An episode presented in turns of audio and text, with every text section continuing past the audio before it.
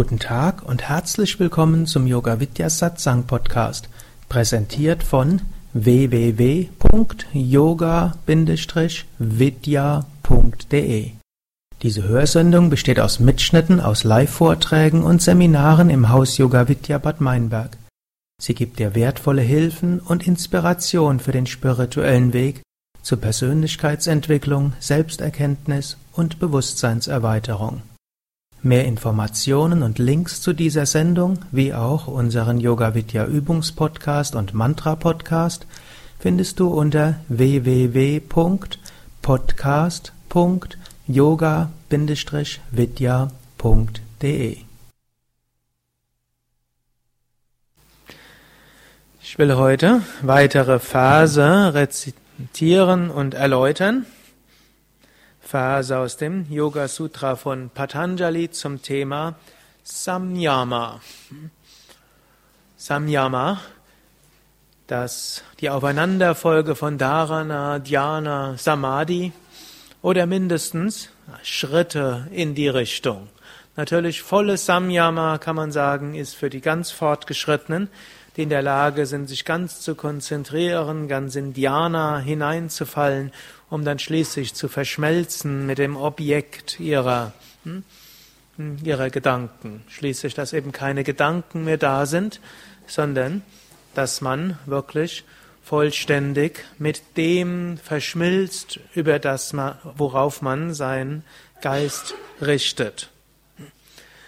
Samyama in einem weiter verstandenen Sinn heißt liebevolle Achtsamkeit, konzentrieren auf etwas, ohne etwas zu wollen, ohne etwas zu verändern, ohne irgendwie zu reagieren, sich zu sorgen und so weiter, sondern wirklich ganz seine Achtsamkeit in eine Richtung richten, die, zunächst mal die Ströme seiner Gedanken dorthin zu richten, seinen Geist damit zu verbinden und dies kann schließlich dazu führen, dass man dort ganz absorbiert ist. Und je mehr wir absorbiert sind darin, umso tiefer entsteht Prajna und Jaya.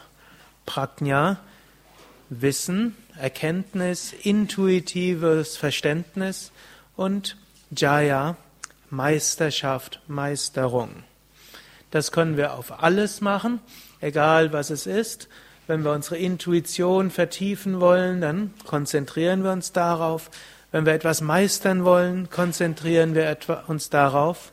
Und ich finde, eine gute Übersetzung ist eben diese liebevolle Achtsamkeit. Etwas Ähnliches hat ein amerikanischer Glücksforscher, ich glaube Chick Check Mehalli oder so ähnlich wird es ausgesprochen, entdeckt, als er von sogenannten Flow-Gefühl sprach. Er hat nämlich festgestellt, dass die Menschen, die besonders viel bewirkt haben in ihrem Leben, dass die die, die Fähigkeit besaßen zum Flow. Hm, F-L-O-W geschrieben, wie die meisten wissen. Irgendwann habe ich vergessen, das aus, das zu sagen, wie das sich das schreibt. Und dann haben Leute gefragt, was hat das mit Flöhen zu tun? Also Flow, fließen, das trifft nicht umsonst schreibt ja auch Patanjali am Anfang des dritten Kapitels, Dhyana ist, wenn der Strom der Gedanken so ununterbrochen fließt, wie das Öl von einem Gefäß in ein anderes. Also Flow, dieses Fließen. Und dieses Flow ist eigentlich das, was man eben als Dhyana bezeichnet.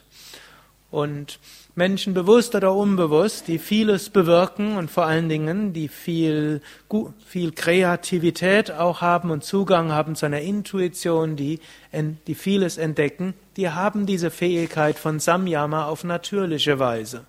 Wir können diese auch entwickeln und diese Fähigkeit ist etwas, was äh, man schrittweise erlangen kann und was man üben kann. Gut, wir können es zum einen eben üben, indem wir am Tag uns immer wieder Momente nehmen, wo wir sagen, ja, in diesen Momenten will ich mich jetzt ganz darauf einlassen und wirklich konzentriert sein. Und zum anderen gibt es auch eine Technik, ist jetzt keine Technik, aber es ist so ein bisschen was der Chick, kann man nochmal sagen, wie das richtig ausgesprochen wird? Csikszentmihalyi, glaube ich. Hm? Gut, also jedenfalls hm, ist immer eine Herausforderung. Hm? Also was er dort gesagt hat, was auch eine Hilfe ist, ist jetzt eigentlich nicht, was, was das Yoga Sutra sagt, aber er hat herausgefunden, was das Flow-Gefühl ermöglicht ist, wenn man sich eine Herausforderung nimmt, die ausreichend herausfordernd ist, dass wir wirklich uns anstrengen müssen, aber nicht so herausfordernd ist, dass wir überfordert sind. Hm? Also für Aufgaben im Alltag scheint es erstmal so eine Art äußere Konzentration hilfreich sein, weil wir es als Herausforderung erleben. Und dann, wenn die Strahlen des Geistes dorthin kommen, dann kommt dieses Flow-Gefühl, dann wird es erstens schön, dann wird es befriedigend, dann macht es Spaß und man bekommt ein intuitives Verständnis und die Fähigkeit zur Meisterschaft. Also auch hier kann man gucken, dass man sich Herausforderungen im Alltag sucht, um dieses Flohgefühl dort zu nehmen. Aber der Patanjali sagt eben, wir brauchen nicht nur, um irgendwie einen gewissen äußeren Druck zu erzeugen, sondern wir können das auch einfach mit Kraft unseres Geistes tun. Wir nehmen uns vor, ich will darauf konzentriert sein.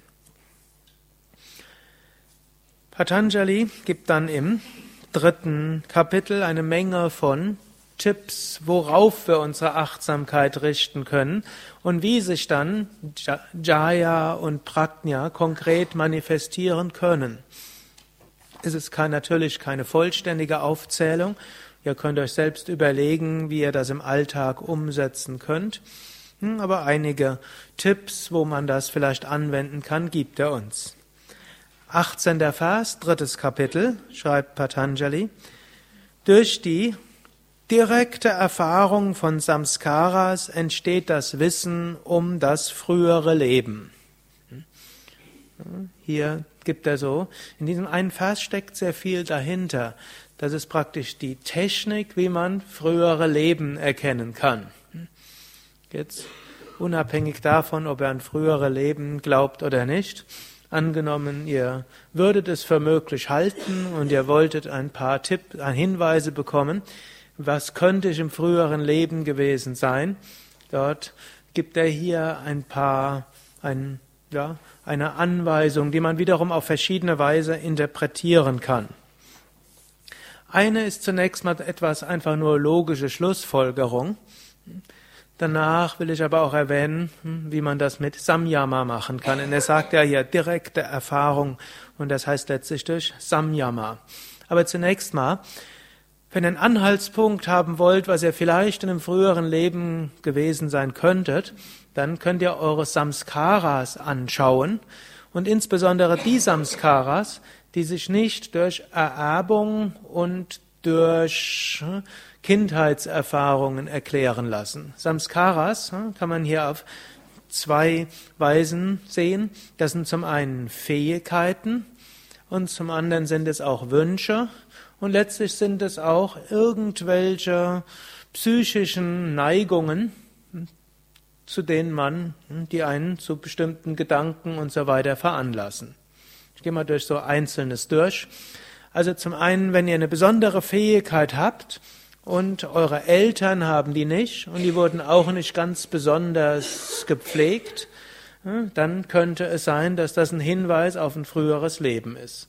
Also zum Beispiel jeder in eurer Familie ist ausgesprochen unmusikalisch und ihr seid ausgesprochen musikalisch. Fast ein absolutes Gehör und ausgesprochen schnell Klavier oder ein anderes Instrument gespielt und eigentlich gab es in eurer Familie keine Neigung zur Musik, und dann könnte das ein Hinweis sein, dass ihr in einem früheren Leben ein Musiker dort gewesen seid. Ich muss eine kleine Einschränkung machen. Ganz so sicher kann man sich nämlich auch nicht sein, wer sein Vater oder Großvater war. Da es gab da mal so eine englische Studie und die hat nahe, die wurde nicht fortgesetzt und nicht veröffentlicht. Die hat nahegelegt, dass zwischen 5 und 15 Prozent der Menschen andere Väter haben, als sie denken. Und übrigens, je älter die Menschen sind, umso höher ist die Wahrscheinlichkeit, dass man einen anderen Vater hat. Denn in früheren Zeiten wurden Affären sehr viel erfolgreicher geheim gehalten, als das heute ist. Hm?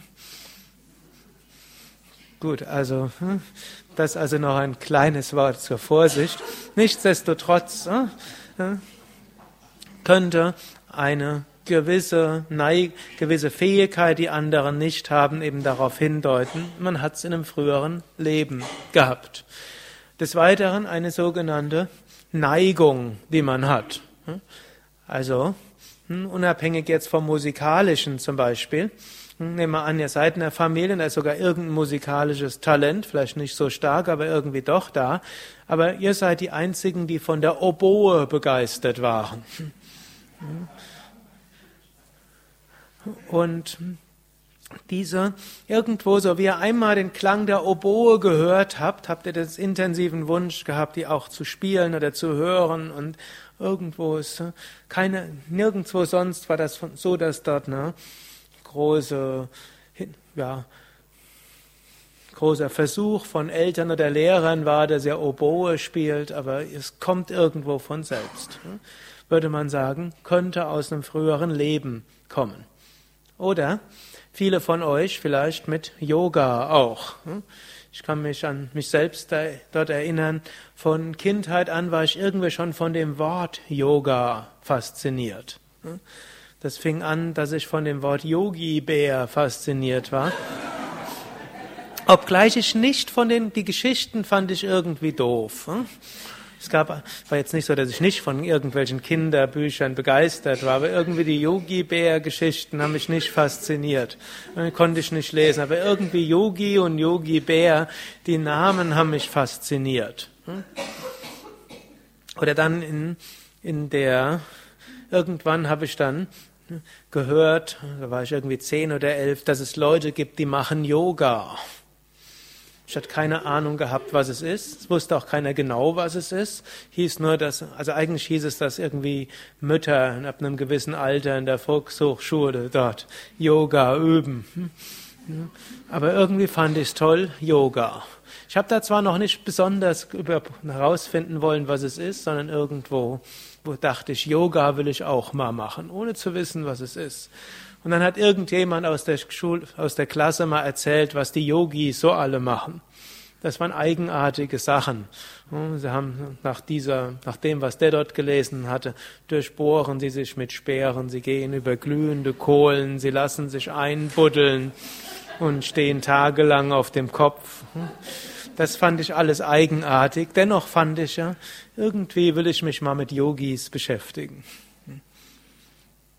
Und dann, als ich das erste Yoga-Buch tatsächlich gelesen hatte, war mir das so einsichtig und klar, was dort alles geschrieben wurde, so logisch, dass ich nicht verstehen konnte, als ich das dann anderen erzählt hatte, in meiner Abiturientenklasse oder auch in meiner Familie, dass die das nicht so einsichtig, ein, durchsichtig finden. So klar, es gibt eine unendliche Wirklichkeit, es gibt viele Weisen zum Höchsten zu kommen, das Selbst aller Wesen ist eins. Man kann es in diesem Leben erfahren, das ist der Sinn des Lebens. Als ich das irgendwann gehört habe, ich sage, warum, warum hat man das nicht vorher gehört? Warum wird einem das nicht von den Eltern und überall beigebracht? Das ist einzig Sinnvolle. Nachher habe ich festgestellt, andere empfinden das nicht so als ich, als einzig sinnvoll aber ich interpretiere das eben als Samskaras. Oder als ich dann das erste Mal in einen Yoga-Vortrag gegangen bin, vorher, das war ja alles über Bücher. Hm? Irgendjemand muss mal der Binger Stadtbücherei so eine Menge an Yoga-Büchern geschenkt haben. Es war irgendwo, haben die alle um das, um das gleiche Datum erschienen. Hm? Weder davor noch danach gab es irgendwelche Bücher. Aber die fand ich dann eben faszinierend. Gut, und dann bin ich irgendwann erstmals in einen Yoga-Vortrag gegangen und dort wurde dann ein Mantra gesungen. Om Namah Shivaya. Und irgendwo, als ich das gehört hatte, es wird dann nicht mal viel erklärt, da war mir, habe ich was irgendwie wie zu Hause ankommen. Und dann, als ich später dann erstmals in einen richtigen Satz angegangen bin, als ich dann erstmals in meinem Leben Räucherstäbchen gerochen habe. Hm?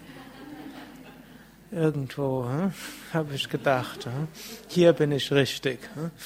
Und dann kann ich mich jetzt noch erinnern an das erste Mal, als ich Jaya Ganesha gehört habe. Also diese Melodie ist mir immer noch im Kopf. Also es war jemand, die hat es nochmal ein bisschen anders gesungen als wir. Der hatte so eine spezielle Weise gehabt und das ist mir irgendwie tiefst ans Herz gegangen. Ich muss zwar zugeben, als dann nachher dann kam Hare Rama, Hare Krishna, bin ich zusammengezuckt, denn ich hatte im Religionsunterricht, haben wir Sekten behandelt gehabt. Hm? wie das damals so üblich war. Ich weiß nicht, ob es heute noch üblich ist. Hm?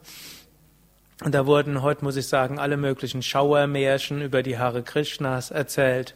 Da habe ich noch gedacht, bin ich in eine Sekte reingeraten. Hm, ich habe erst gedacht, jetzt muss ich rausrennen. Aber irgendwo die nächsten Mantras haben mich wieder nach Hause geführt. Und als ich dann das Arati erstmals über meinen Kopf gestreift habe, dieses Licht, die ganze nächste Woche hat er so ein Licht geleuchtet im dritten Auge. Das muss jetzt nicht für jeden so gewesen sein. Für den einen oder anderen werden vielleicht zuerst mal bei der ersten Erfahrung hm, erstmal äh, der Schock des Lebens gekommen sein. Wo bin ich hingeraten? Hm, weil das irgendwelchen Vorurteilen hm, widerspricht und dem, was man alles eingeredet bekommen hat. Hm. Aber für viele von euch, nachdem diese Vorurteile sich vielleicht etwas geöffnet haben, habt ihr gemerkt, ja, irgendein Aspekt des Yoga hat euch sehr tief berührt und euch vielleicht an ein früheres Leben erinnert. Also Neigungen hm, können dort hm, solche hm, Zeichen sein, dass da man im früheren Leben so etwas gemacht hat. So wie Krishna das ja auch im sechsten Kapitel so sagt, wer in einem früheren Leben die höchste Vollkommenheit nicht erreicht hat, der wird im nächsten Leben sehr zügig mit dem wieder fortfahren, was er in einem früheren Leben gemacht hat. Das ist auch das, warum, oder eine, ein Grund, weshalb vielen Menschen so die ersten Schritte oder mindestens die zweiten und dritten Schritte relativ leicht fallen. Gut, manchmal muss man erstmal den alten Morast durchstreiten und die Vorurteile und so weiter. Und dann gibt's, erleben die meisten Menschen so eine Phase, wie Yoga ganz leicht und natürlich erscheint als ob vieles von selbst geht. Und dann erreicht man irgendwann einen Schritt oder eine Stufe, ab der ist es nicht mehr so leicht.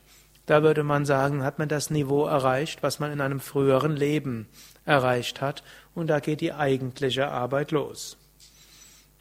Eine dritte Möglichkeit, wie man, eine dritte Art von Samskaras ist auch eigenartige Reaktionen unseres Geistes. Also zum Beispiel, wenn man eine Phobie hat, hm, zum Beispiel eine Phobie vor einer Schlange und man kann seine Eltern fragen und es gab tatsächlich keine Schlange in der Kindheit. Hm, und, der, und warum gibt's jetzt, warum sollte man jetzt in diesem Leben so außergewöhnliche Angst vor einer Schlange haben?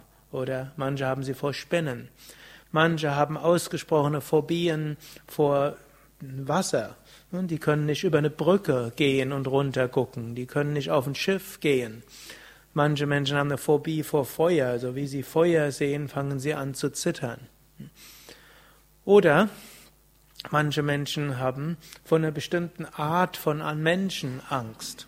Also diese Art von Phobien und Ängsten oder auch andere Formen von, Unart, von ja, unbegründ, in diesem Leben unbegründbaren Dingen könnten ein Hinweis sein auf etwas, was man in einem früheren Leben gemacht hat.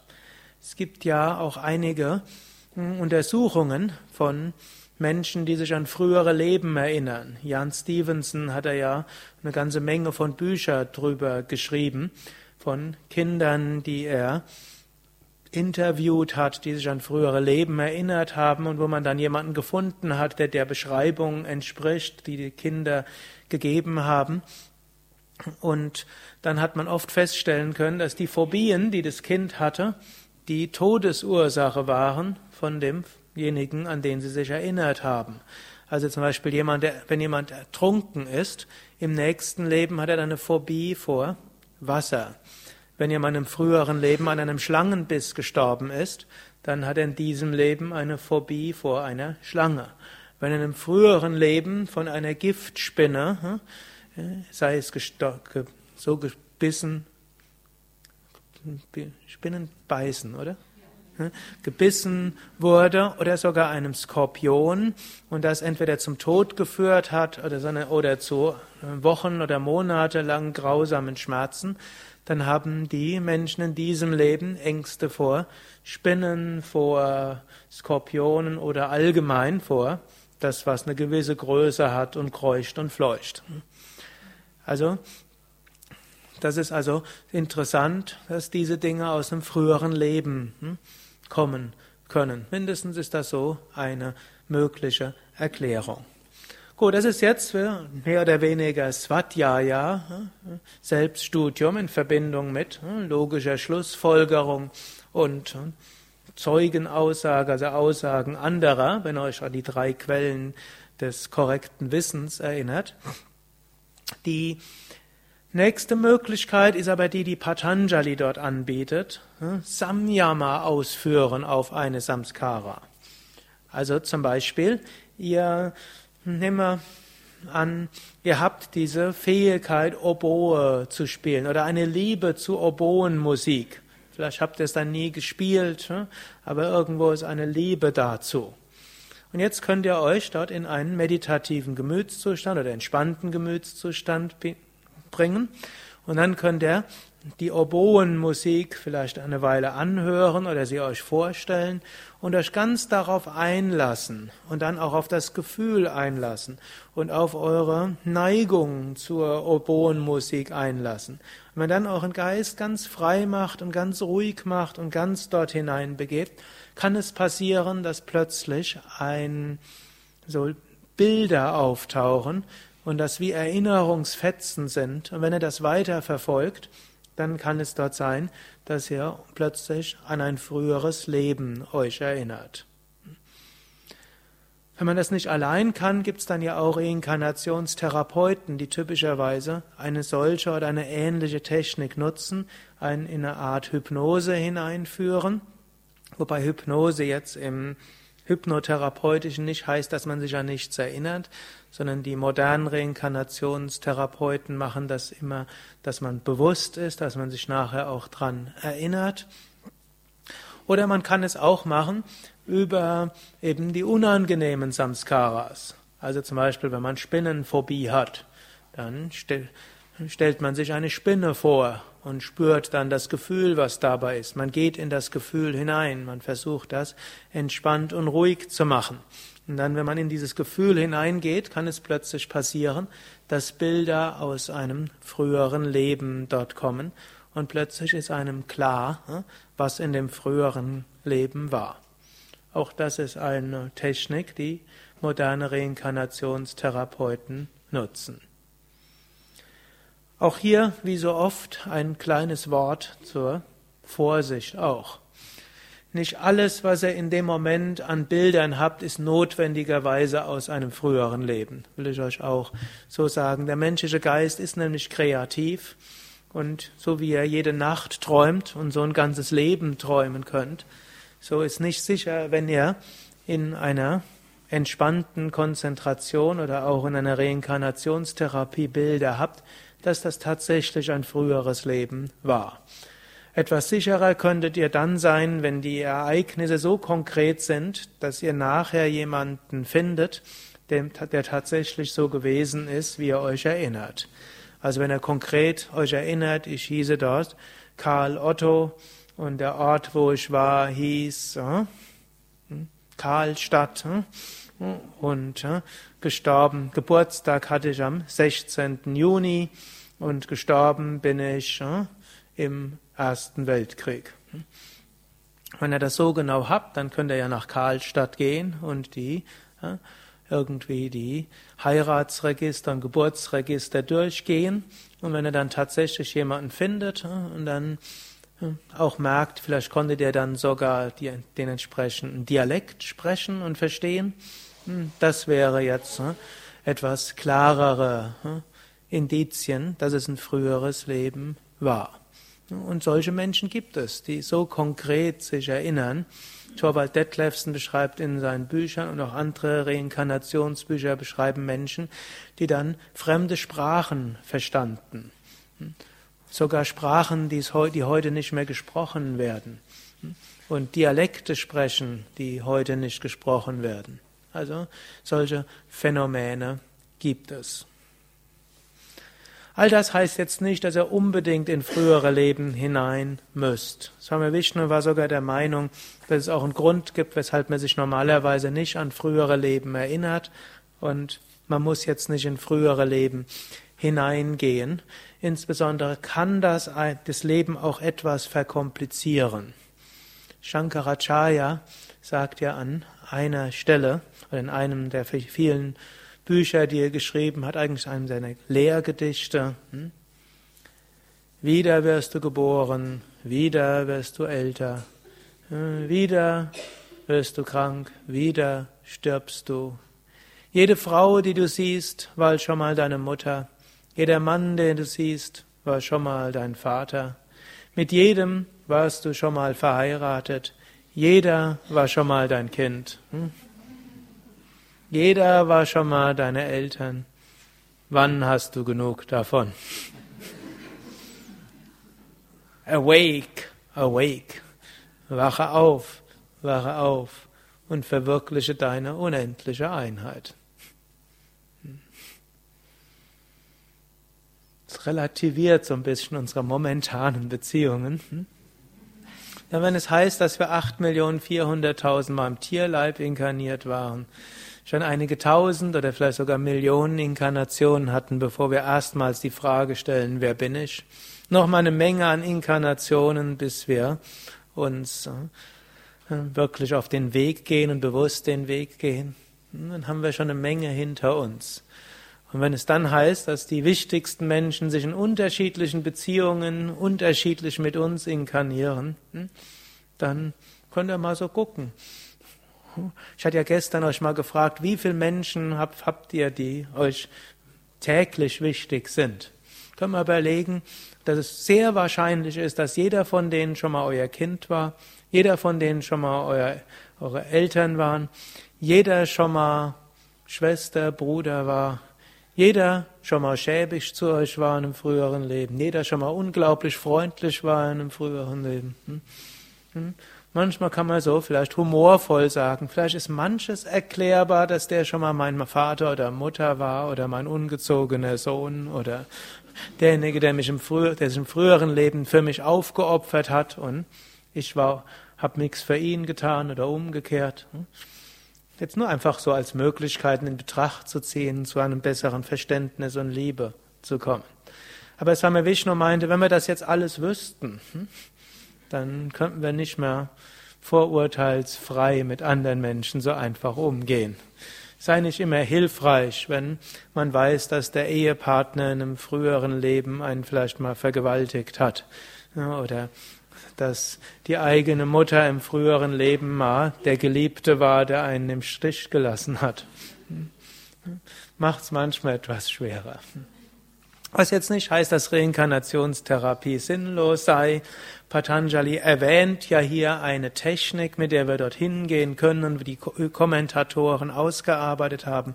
Und Vermutlich zu seiner Zeit gab es diese Technik nicht nur als einzelnen Vers, sondern als ausgefeilte Technik, um Menschen in frühere Leben zu führen. Also wird es auch etwas Sinnvolles sein in bestimmten Kontexten. Gut, ich kenne auch einige Menschen, die sagen, dass sie über eine Reinkarnationstherapie viele Schwierigkeiten in diesem Leben haben auflösen können, wo ihnen normale Therapien nicht geholfen haben.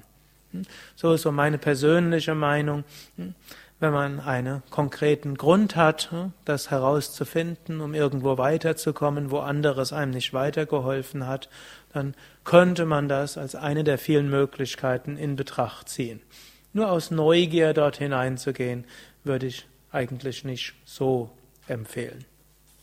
Aber das ist jetzt meine persönliche Meinung dazu, könnt ihr selbst schauen, wie ihr dazu steht. Gestern hatte ich schon einen Vers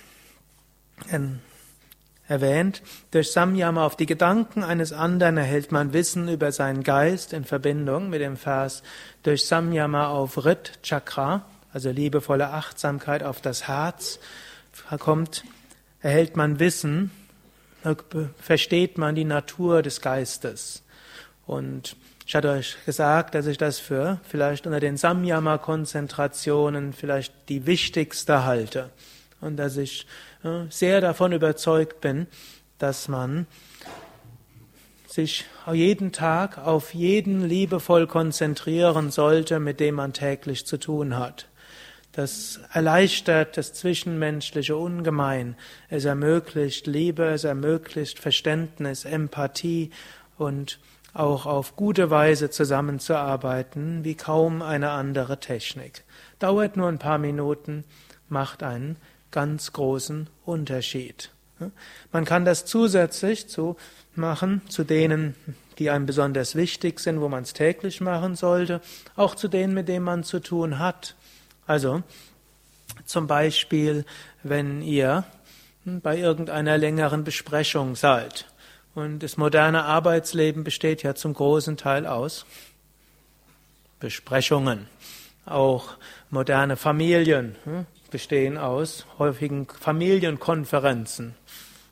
Ich höre ja viele Hörsendungen, irgendwo habe ich da mal was gehört. Eine gute Familie, damit alles gut ist, sollte sich einmal die Woche zu einer Familienkonferenz treffen. Hm? Manche sagen, einmal im Monat reicht auch aus. Wo alles auf den Tisch kommt, man spricht über alles, das macht vieles leichter. Hm? Dabei sollte der Fernseher abgeschaltet sein und das Handy auch und selbst der, das Playmobil oder wie nennen sich diese Dinge? Hm? Bitte? Playstation und andere Sachen auch. Hm?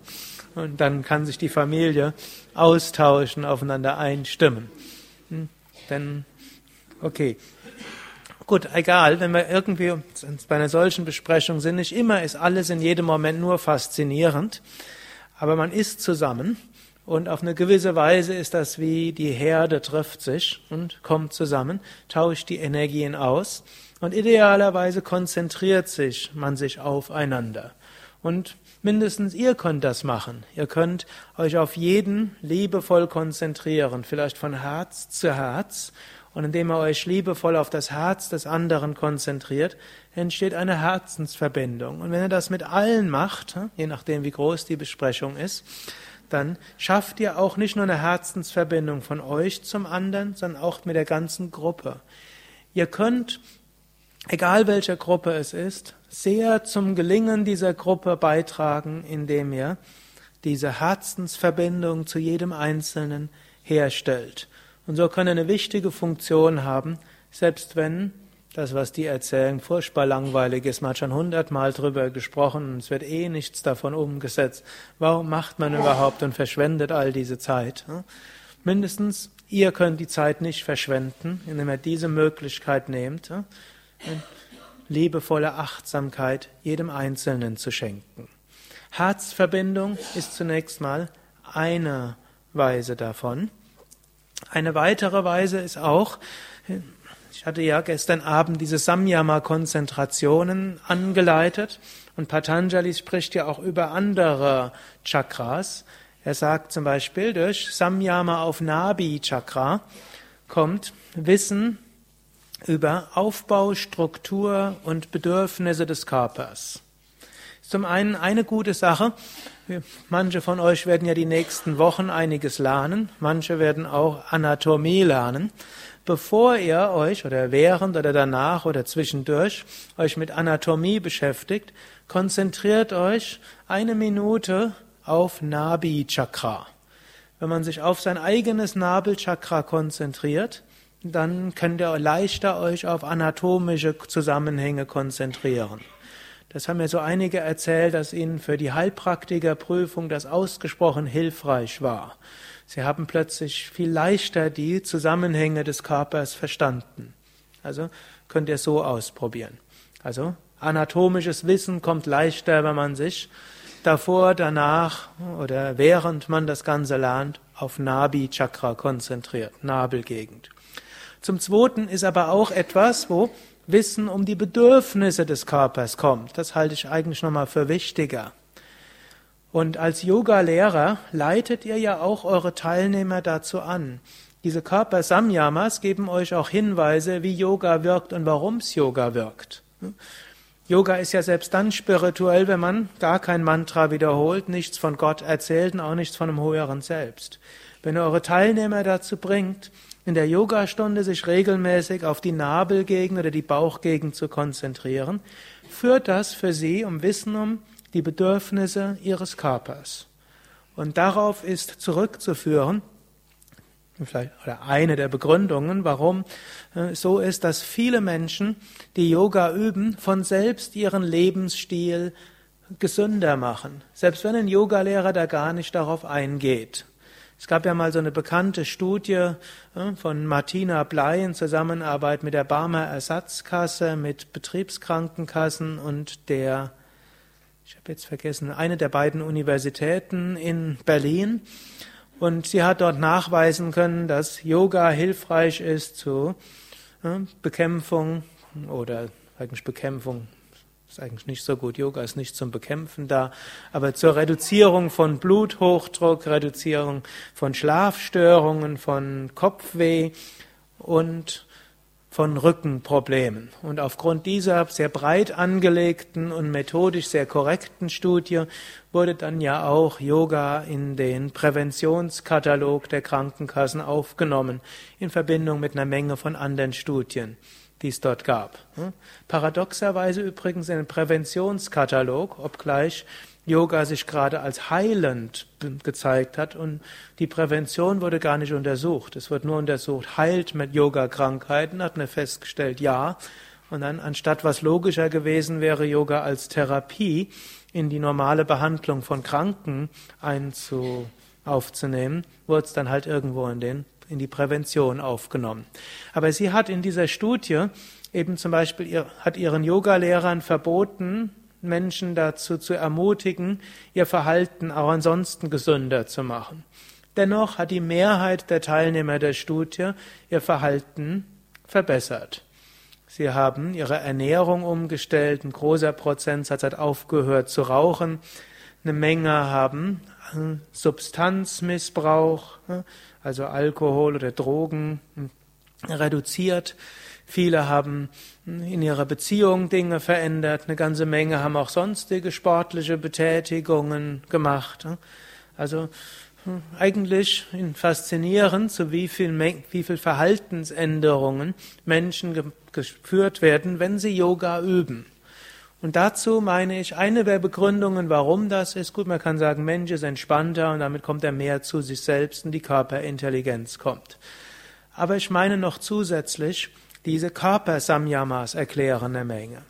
Wir raten Menschen ja auch, sich auf ihr Herz zu konzentrieren. Dadurch verstehen sie sich selbst und verstehen mehr auch die emotionalen Bedürfnisse, finden Zugang zur Liebe und das führt zu einer Menge.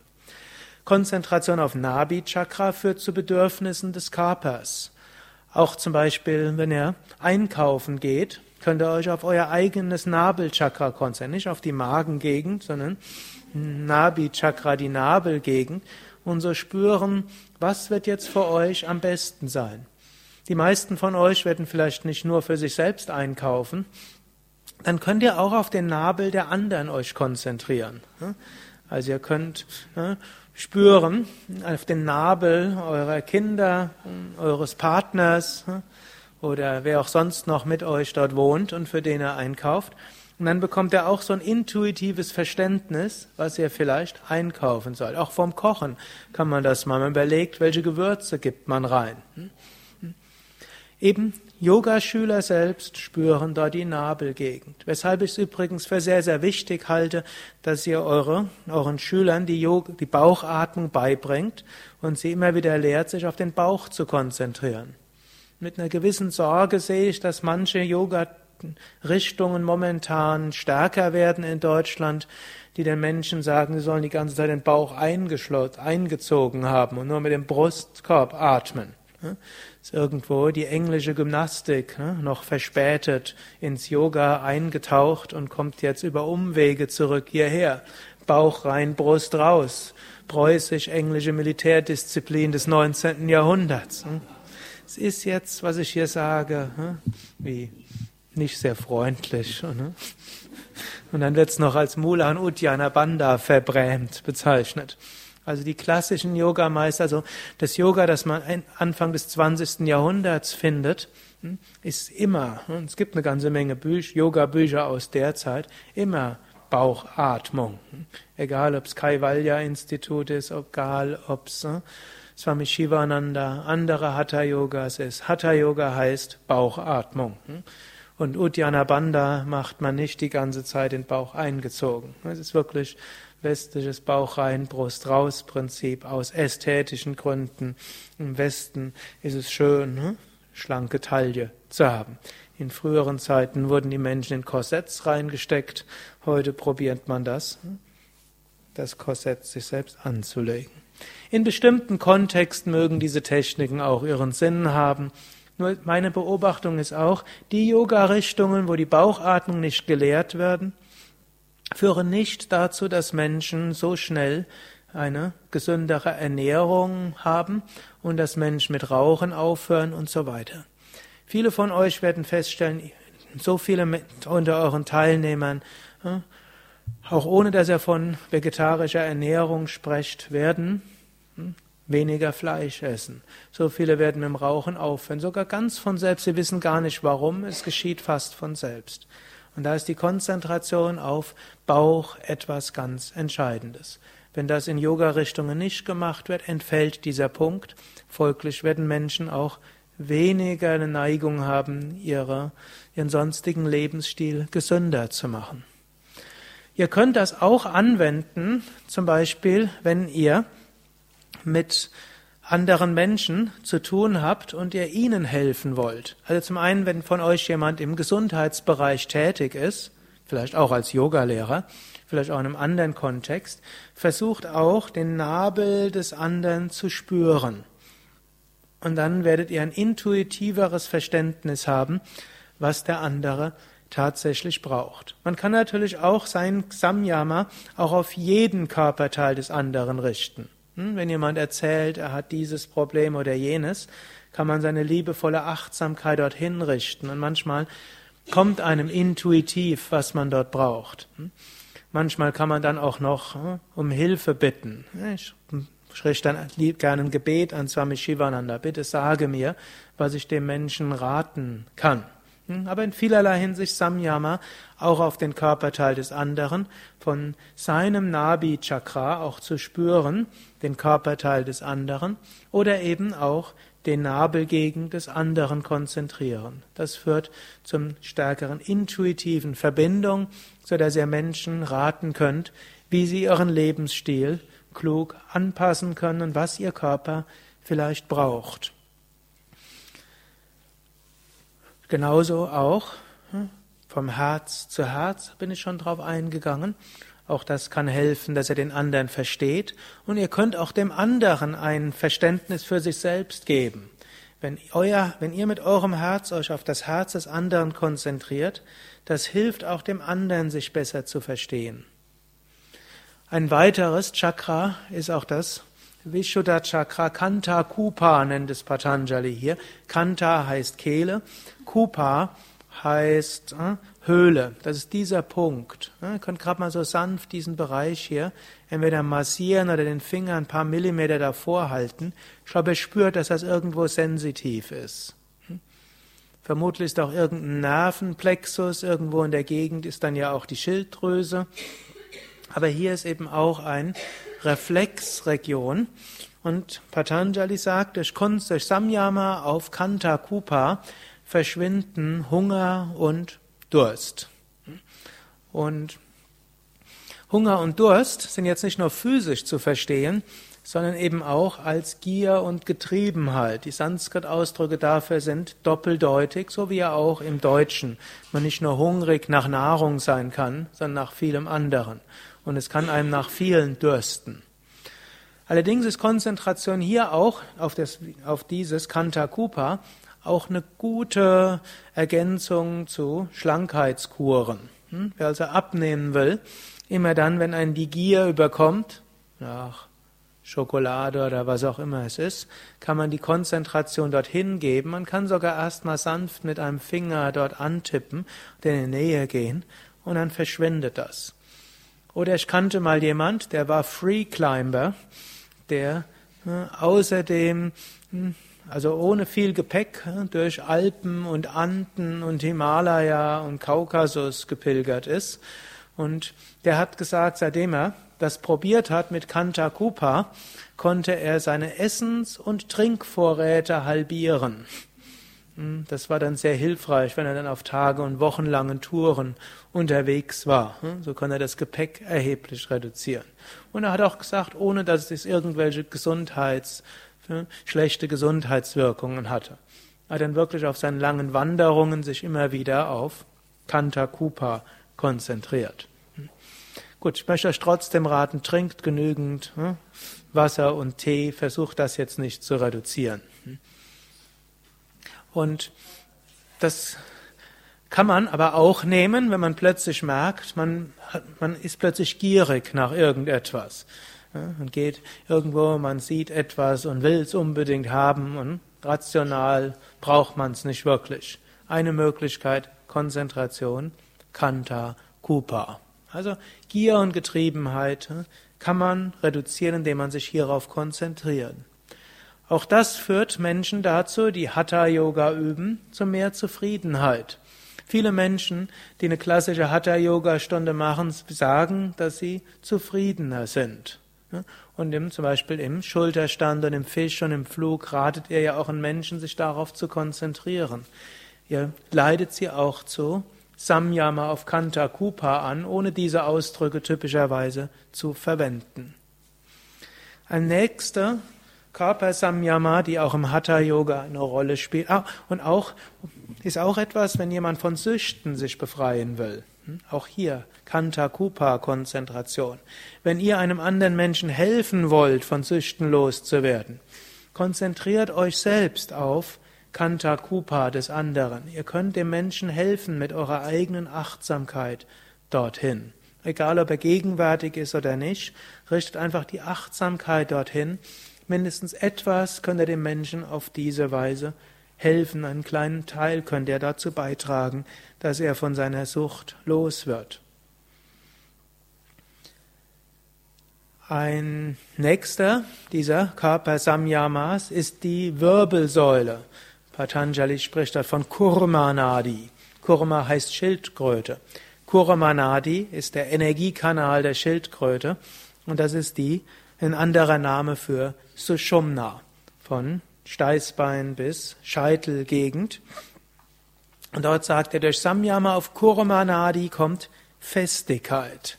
Ne, wenn ihr also eine gewisse Festigkeit erreichen wollt, dann hm, konzentriert euch auf Kurmanadi. Hm, also diese Konzentration. Man sagt auch, stärkt euch das Rückgrat. Den Ausdruck gibt es ja auch im Deutschen. Rückgrat stärken heißt auch, fest zu sein, heißt auch eine Beständigkeit zu haben, gut, durchaus auch ein Durchsetzungsvermögen. Und auch hier gilt wieder, wenn ihr jeden Tag Yoga übt oder auch Pranayama und euch dabei auch auf diese Shumna konzentriert, ist das nicht nur dazu da, um alle Chakras zu aktivieren, die Kundalini zu öffnen und viele andere schöne Dinge. Das vielleicht auch. Aber es hilft auch, dass ihr eine Festigkeit bekommt. Auch das könnt ihr zum Beispiel im Alltag anwenden wenn ihr merkt irgendwo, es prasselt auf euch ein und ihr brecht gleich zusammen, dann konzentriert euch auf eure Wirbelsäule und spürt die Wirbelsäule ein paar Minuten oder ein paar Momente oder ein paar Millisekunden und dann habt ihr Festigkeit.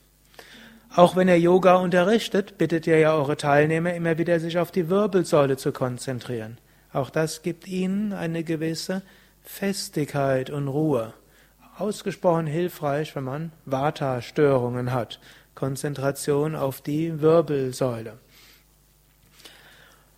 Umgekehrt, äh, genauso auch, wenn ihr im Alltag Menschen habt, die, denen ihr den Rücken stärken wollt, wie man so schön sagt. Hm? Neben vielem anderen, was man auch tun sollte. Ich empfehle ja, dass man sich nicht nur auf geistige Hilfe beschränkt, sondern man sollte auch vieles andere tun, um Menschen zu helfen. Aber ihr könnt auch Menschen Ihr könnt euch auf ihr Rückgrat konzentrieren. Also vielleicht auch in diesen Besprechungen, wo ihr mit jemandem was ausgemacht habt und irgendwo merkt ihr, jetzt derjenige, der eure Meinung dort mitvertritt und vertreten sollte, er fällt jetzt gleich um, dann könnt ihr euch auf seine Wirbelsäule konzentrieren. Könnt so fühlen, worauf, in welchem Bereich könnt ihr euch besonders konzentrieren. Natürlich kann man allgemein Licht schicken.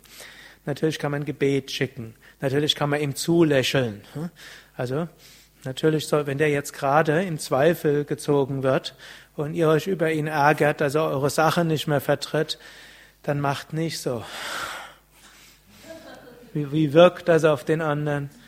Jetzt verlässt er mich auch. Hm?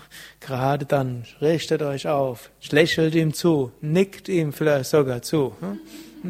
Das auch, also mit Körpersprache. Das heißt aber auch letztlich euer eigenes Rückgrat. Hm? Eure eigene Sushumna muss jetzt, oder Kurmanadi, der andere profitiert davon. Am besten, wenn ihr wollt, dass jemand eure Sache vertritt, hockt euch direkt vor ihn nicht irgendwo hinter ihm oder neben ihm. Auch wenn es heißt, Rückgrat zu stärken, ist nicht so gut, dort hinten dran zu sitzen. Ne? Davor. Unterstützt. Mit Gestik und alles kann man viel machen. Aber dann eben auch mit eurer Achtsamkeit. Entweder schickt Kraft zum Herzen oder zur Kehle oder zum Nabel oder insgesamt oder eben zur Sushumna. Hm? Wenn ihr euch auf die Sushumna eines anderen konzentriert, auf sein Kurmanadi, könnt ihr selbst dort vieles Gutes bewirken. Nächster der Körper Samyamas ist Konzentration, eigentlich ist es schon nicht mehr Körper Samyama, aber Konzentration auf das Licht oberhalb des Scheitels.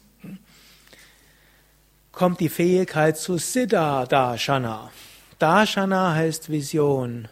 Siddha heißt, oder Sicht, hm, Wahrnehmung. Und Siddha heißt Vollkommenheit oder ein Vollkommener.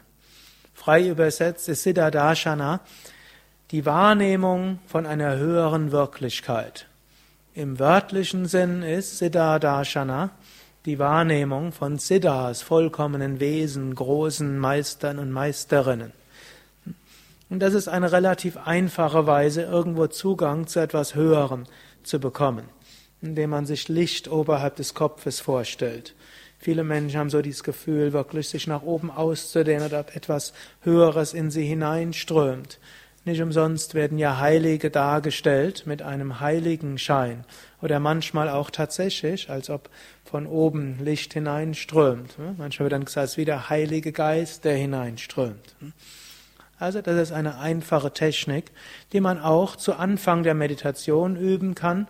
Man kann es auch machen, anstatt sich auf Anahata oder Agnya Chakra zu konzentrieren, auf dieses Licht oberhalb. Man kann es im Alltag machen, wenn man irgendwo Führung spüren will von einer höheren Ebene.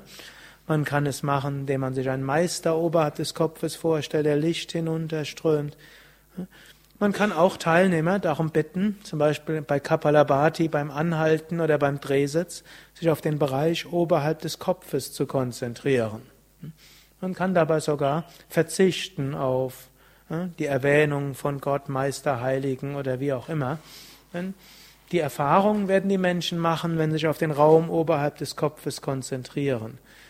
Oder wenn man sie sagt, wenn sie wollen, können sie sich auch ein Licht oberhalb des Kopfes vorstellen.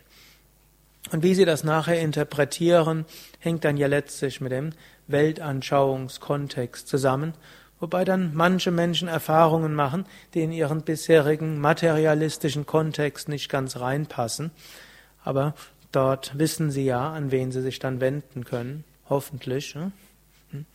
nämlich an euch, die ja die Yoga-Lehrer seid.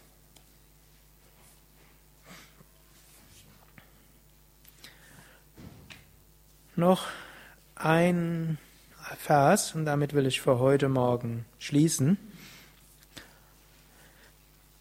Man erhält aber nicht Wissen über die zugrunde liegenden geistigen Faktoren, die nicht Gegenstand des Samyama sind. Das ist ein Wort der Vorsicht. Zwar können wir unsere Intuition entwickeln, für uns selbst und für andere. Wir sollten aber dabei demütig bleiben und nicht glauben, wir können den anderen ganz verstehen.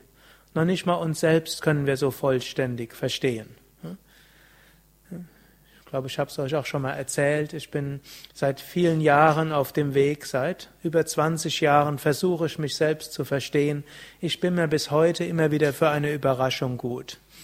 Und da der Mensch, den ich mit am meisten studiere, für mich bis jetzt in Teilen immer noch ein Rätsel ist, wäre es jetzt vermessen anzunehmen, dass ich jemand anders vollständig verstehen würde.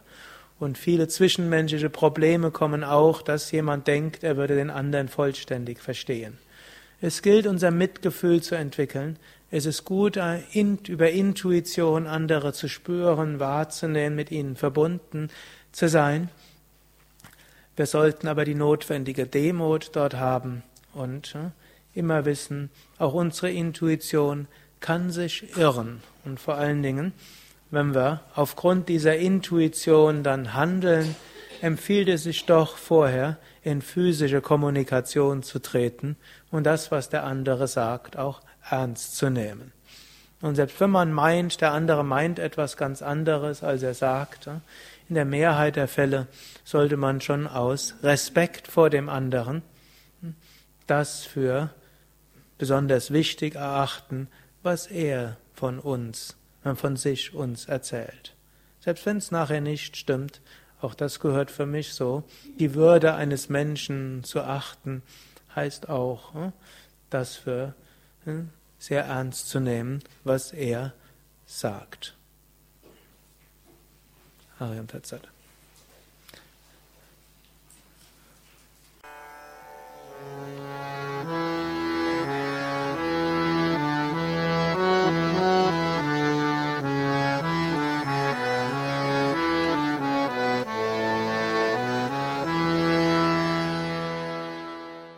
Guten Tag und herzlich willkommen zum Yoga Vidya Satsang Podcast, präsentiert von www.yoga-vidya.de.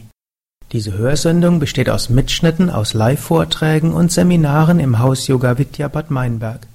Sie gibt dir wertvolle Hilfen und Inspiration für den spirituellen Weg zur Persönlichkeitsentwicklung, Selbsterkenntnis und Bewusstseinserweiterung.